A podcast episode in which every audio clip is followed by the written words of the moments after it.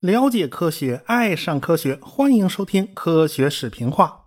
有个好消息啊，二零二零年的十一月二十八号晚上八点多呢，嫦娥五号已经顺利的进入到了环绕月球的轨道。从发射开始，一路上已经飞行了一百多个小时了。中间呢，经历了两次轨道修正，终于进入了踩刹车的阶段了。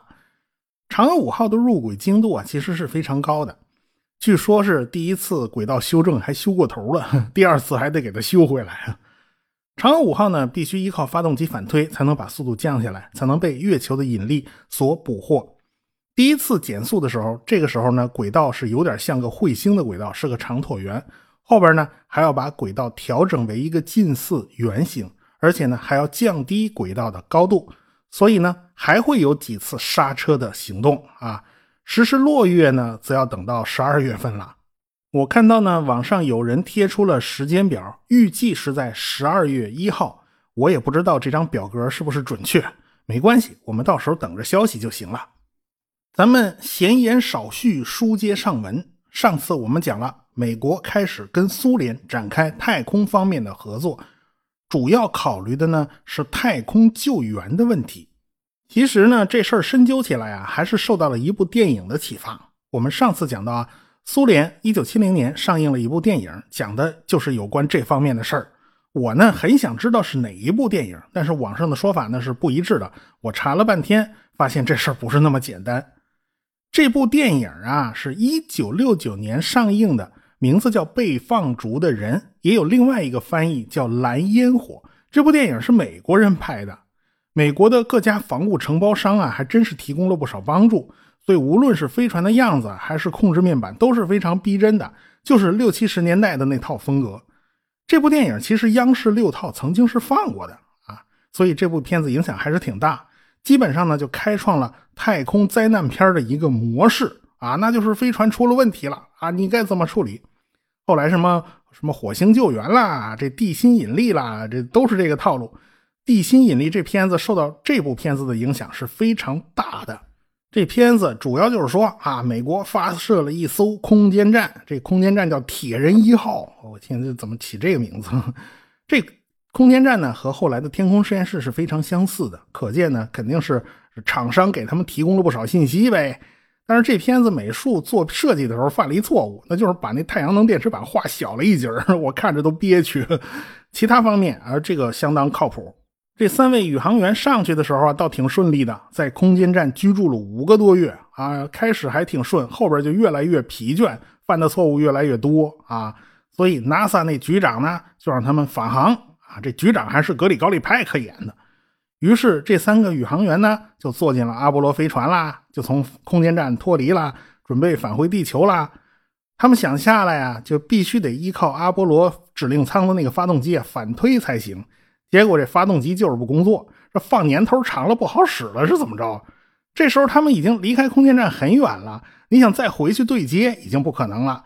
那个服务舱的主发动机它不开机的话，他们没辙呀，卡在中间了，既不能返回地球，也不能回去和空间站对接，进退不得呀，实在是没办法。这时候地下的人该怎么办呢？那只能干瞪眼呢，一点辙都没有啊。格里高里派克扮演的这个 NASA 的局长啊，决定应该放弃救援呐，因为氧气维持不了多长时间了，也就能坚持四十几个钟头。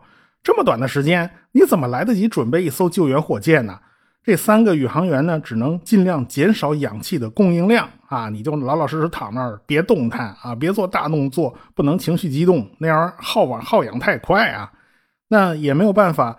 靠太空行走去修理发动机，因为太空行走也是很耗费氧气的，你只能干躺着睡觉嘛。但是就在这时候啊，NASA 内部有人提出了一个救援计划啊，美国空军的升力体 XRV 正在准备做实验，这东西刚好可以利用利用。要不说呢，这部片子的编剧肯定是个大内行啊。没错啊，当时美国人正在试验一种新型的飞行器。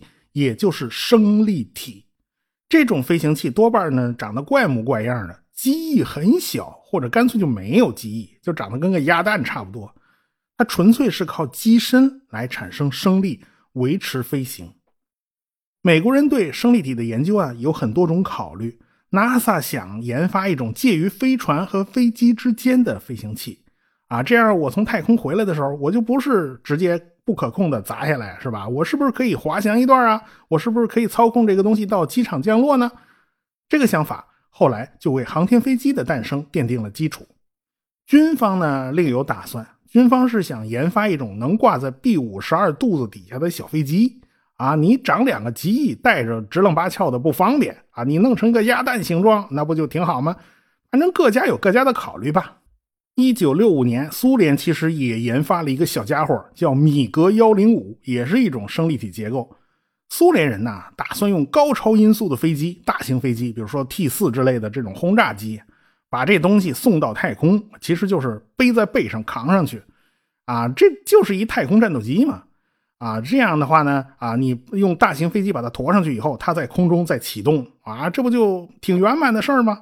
结果乌斯基诺夫同志说了一句：“我不喜欢这东西呢，就没有未来，没有发展的可能了。”乌斯基诺夫同志还是更喜欢航天飞机的。不过呢，这个米格幺零五这个小的生力体呢，可以用来做试验品，获得一点太空飞行的经验。后来呢，还是做了几次自由飞行实验的。那就我们扯远了啊，我们扯回来啊，我们接着说这部电影。这个时候呢，美国总统下了个命令，说 NASA 要全力营救我们的宇航员呐，不能让他们死在太空啊。这个 NASA 的局长当然就不能再反对了，这领导发话了。这个时候呢，只能上上下下总动员了，一切不必要的程序全部被删除啊！你就看那个格里高利派克在电影里边拿过那大布头手册，拿个笔在上面画叉叉，拼一页一页的画叉叉，这些这些程序都不执行了哦，呃，大家就是全部开绿灯喽。这个时候，XRV 生力体被改装了一下，装了四个座位。你想吧，NASA 总得派一个人上去驾驶啊，然后接回阿波罗飞船上的三个驾驶员，可不得四个座位吗？停留在轨道上的三个宇航员呢，这时候正睡呢，都吃了安眠药了，正在休息，这样可以减少氧气消耗。这时候地面上摁铃啊，叮叮一阵响，把他们给叫醒了，告诉他们啊，救援火箭就要发射了。这三位当然还挺开心的。灾难片嘛，但凡你把事儿搞顺了，他肯定会出点什么幺蛾子。这时候气象部门传来了坏消息了，说有一个超级飓风啊发生转向了。人家对着卡纳维拉尔角就扑过来了，狂风大雨啊！这个火箭根本就没法发射。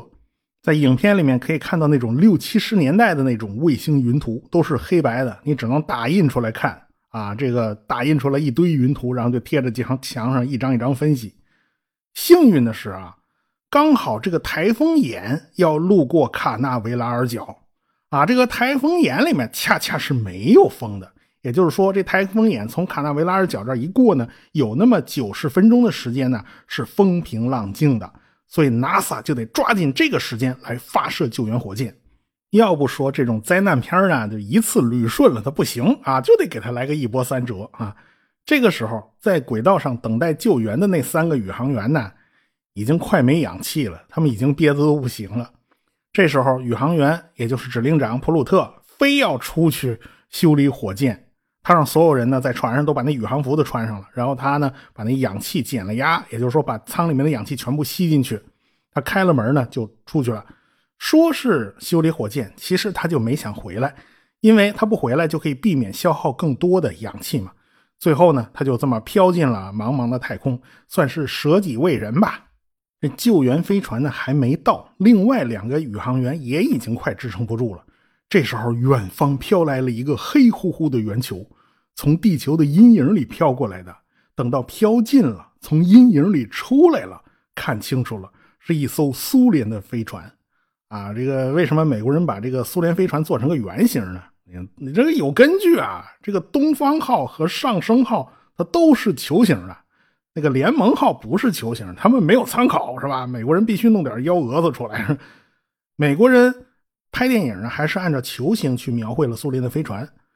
跟给了这么一个从阴影里头飘出来这么一个出场方式呢，显然他是别有用心的。他们就是要制造一个悬念：这个苏联人呐，是带着善意来的，还是带着恶意来的呢？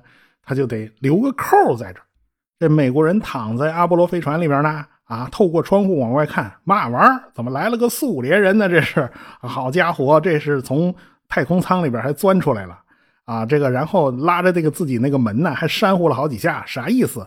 是不是叫我们给开门呢？这做这个手势，美国人差点没看懂啊！最后美国人还是明白了，自己打开了飞船舱门，然后美国人还有一个跑出去做接应，这个苏联人呢就忽忽悠悠的就飘过来啊！这个结果美国人过去接应的时候，一不小心还飘走了。好在这个时候，美国人的救援飞船 XRV 赶到了，从太空里边把这个飘走的家伙呢给救回来了。美国阿波罗飞船上一共三个宇航员，有一个舍己为人了，人飘走了；还有一个啊，现在飘出去，好不容易被救援飞船给截住了；还有一个在舱里没出去啊，这没出去的这氧气也快供应不上了，也快憋死了。这时候，苏联人慢慢爬进了美国人的飞船，开始用自己的氧气给这个快要憋死的美国宇航员供氧嘛。后来呢，这个美国救援飞船那边呢派来的人呢，啊，也也也飘过来了啊，把这个人也救走了，就去了救援飞船 XRV。然后呢，这事儿就算完事儿了嘛。美国人、苏联人各回各家了，这就 game over 了嘛。这部片子拿了奥斯卡最佳视觉效果奖。在那个年代，你能想办法拍出太空失重的感觉，的确是很不容易了。而且呢，这部片子基本上非常现实的反映了当时的技术成就，没有太多夸张的成分。这里面所动用的技术基本上都是可以实现的。这部片子呢，在阿波罗十一号顺利登月以后的四个月就上映了。据说阿波罗十三号的指令长罗弗陪着自己的妻子去电影院看了这部片子。从此，他妻子就失眠，就睡不好觉啊，一直担心的不行。再看到丈夫要登上阿波罗十三号，这十三号这数字太不吉利了，难怪他有不祥的预感呢。呃，然后呢，这个阿波罗十三号就出事了哈。好在这个这几个宇航员还都活着回来了。不过呢，这部电影当时给了美国科学院的院长叫汉德勒很大的启发。他一直认为美苏双方应该展开合作，特别是在太空救援的方面。你想啊，是不是啊？如果真的出现宇航员在太空里边开发动机开不了、下不来的这种情况，那该如何是好呢？是吧？要是旁边正好有个苏联飞船，难道不能请人家帮个忙吗？是吧？当时呢，正好是尼克松总统在位，他面临的局面是什么局面呢？是美国在越南战争之中打输了，美国的国力开始严重下降。他和基辛格两个人呢，就是要做到不动声色啊，悄悄的把自己的力量收缩一下。哎，咱先别管那么多外边的事了，咱先缓过这口气再说。所以呢，他非常积极的推动美苏的缓和，而且改善了和我们新中国之间的关系。他呢，当然就非常支持太空方面的合作。这时候，美国 NASA 的局长呢，佩恩对俄语啊非常非常熟啊，他从小对俄国人就非常有好感，所以学俄语就学的特别努力。他当然呢特别愿意和苏联人进行合作，所以1970年，NASA 的副局长和美国科学院院长正好去苏联开会啊，他们对着苏联就是一顿吹呀啊，苏联人当然也给了他们很高的礼遇，他们当然就跟苏联人提到了这部电影嘛，叫《蓝烟火》嘛。啊，这个苏联人，你们有没有看过这部片子啊？很好看，你们马上找来看一看。苏联人呢，马上就把这部电影给找来看了。一看，哦，演 NASA 局长那个不就是格里高里派克吗？啊，这不就是当初演过《罗马假日》那影星吗？其实苏联人当时从美国引进了很多好莱坞大片对好莱坞影星啊，他都是很熟悉的。要不然赫鲁晓夫上哪儿认识玛丽莲梦露去是吧？所以你可千万别觉得苏联闭塞呀，他们也很喜欢商业片啊。因为这笔买卖它很划算，引进一部好莱坞商业大片啊，我花上一个卢布，票房能赚回四个卢布，这种赚钱的事儿谁不干呢？所以这部《蓝烟火》呀，即便没有在社会上公映，估计内部大家都已经看过一遍了啊，毕竟这是有关太空的题材嘛。苏联人也很有同感呐，你想美国人碰到的问题，那苏联人何尝又碰不到呢？所以大家一拍即合，都觉得双方很有合作的必要。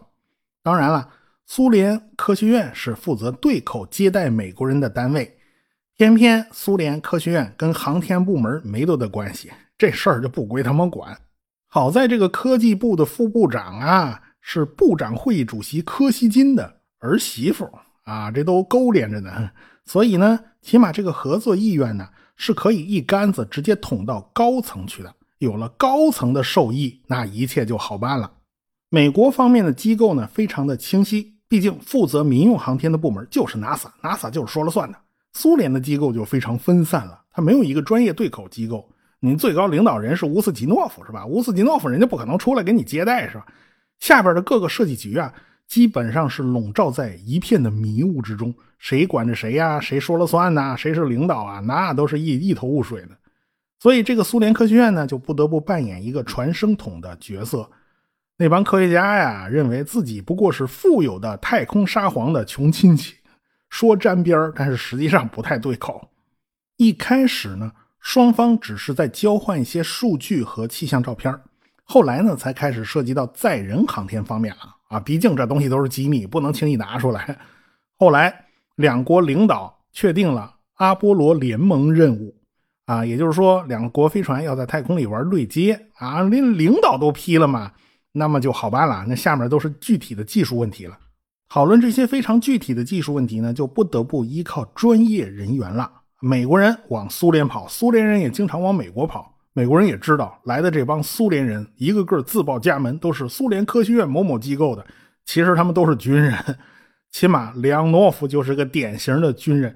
世界上第一个完成太空行走的人，苏联英雄，航天界谁不认识啊？你说你是民间人士，谁信呢？你别藏了，你藏也藏不住。这梁诺夫呢，前一阵子恶补英语啊。这美国的斯塔福德呢，恶补了一阵子俄语，但是斯塔福德那口音呢，总是不太正，还被梁诺夫一顿嘲笑。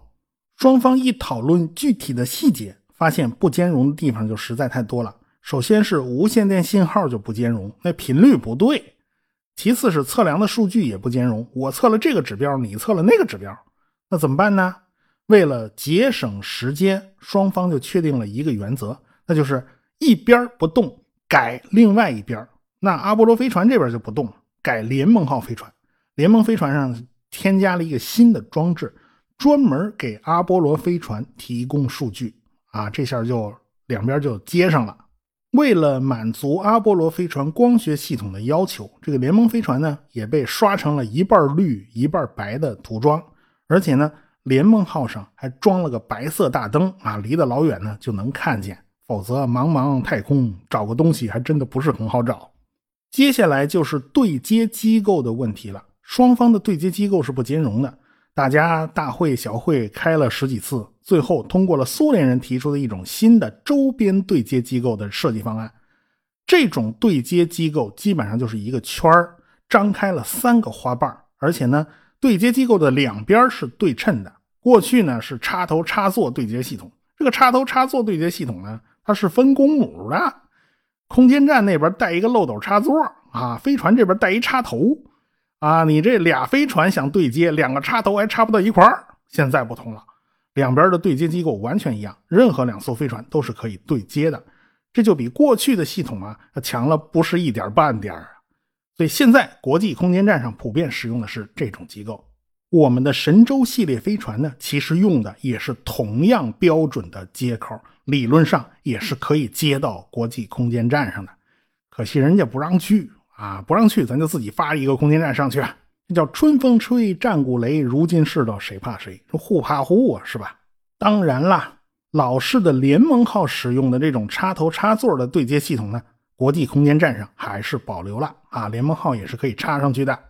好，对接的接口已经没问题了，下面还有一个麻烦问题，那就是双方的舱内环境是不一样的。美国人喜欢用低压纯氧环境。俄国人喜欢用一个标准大气压的普通空气环境，这成分和压力都不一样，那怎么办呢？美国人提出了一个办法，那就是做一个过渡舱段一边是阿波罗飞船标准的插头插座对接机构，另外一边呢是新型的周边对接机构。这个舱段啊，就插在阿波罗飞船的鼻子尖上啊，本来这是插登月舱的地方嘛，现在就插这儿了啊，刚好呢。这是一个适应环境的过渡段，这个问题呢算是被圆满的解决了。到了一九七三年的巴黎航展上，美国和苏联呢就展出了全尺寸一比一的阿波罗和联盟号对接的模型。这模型放在巴黎航展那大厅上供人参观，当时就引起了轰动。毕竟啊，这是美苏两个死对头第一次在载人航天领域进行合作，而且是当时人类航天领域最强的两个国家展开了合作，那是一一定是有好戏看的呀。所以马上就成了大家关注的一个焦点。尽管一九七三年呢就亮了相了，但是这事儿呢杂七杂八的那事儿挺多哈，一直耽误到一九七五年呢才正式开始实施。啊，阿波罗联盟计划就进入了正式的火箭发射的阶段。莫斯科时间七月十五号下午的三点二十分，啊，联盟十九号从拜科努尔发射了。宇航员呢是列昂诺夫和库巴索夫。列昂诺夫是老手了啊，库巴索夫呢也参加过联盟六号的任务，也算是老手了。这一次呢，苏联电视台倒是转播了火箭发射的全部过程。以前呢，它不是每次都转播的哟。七个小时以后，土星一 B 火箭从卡纳维拉尔角发射升空了。所以呢，这个轨道都是事先算好的。指令长是斯塔福德，这家伙是资深宇航员，参与过双子座六号、双子座九号、阿波罗十号的任务。此前已经三次进太空了，这次算是第四次的。接下来还有两个小伙伴，一个叫文斯布兰德。还有一个叫迪克斯雷顿啊，这俩是新手，第一次上太空。阿波罗飞船发射一个小时以后呢，飞船需要完成一个重要的动作，那就是把那个过渡舱段给顶到鼻子尖上。这个过程在阿波罗登月过程之中呢，已经玩过很多次了。哎，只是那次呢是和登月舱对接，这次呢只有一个很小的过渡段，所以过程呢是很顺利的。这阿波罗飞船转过身去。和那个过渡舱段做对接，然后从末级火箭之中把这个过渡舱段给拔出来啊，OK 了，这就完事大吉了。下一步呢，就是两国的飞船要逐渐靠近，完成对接的准备工作。那么现在联盟号在哪儿呢？我们下次再说。科学声音。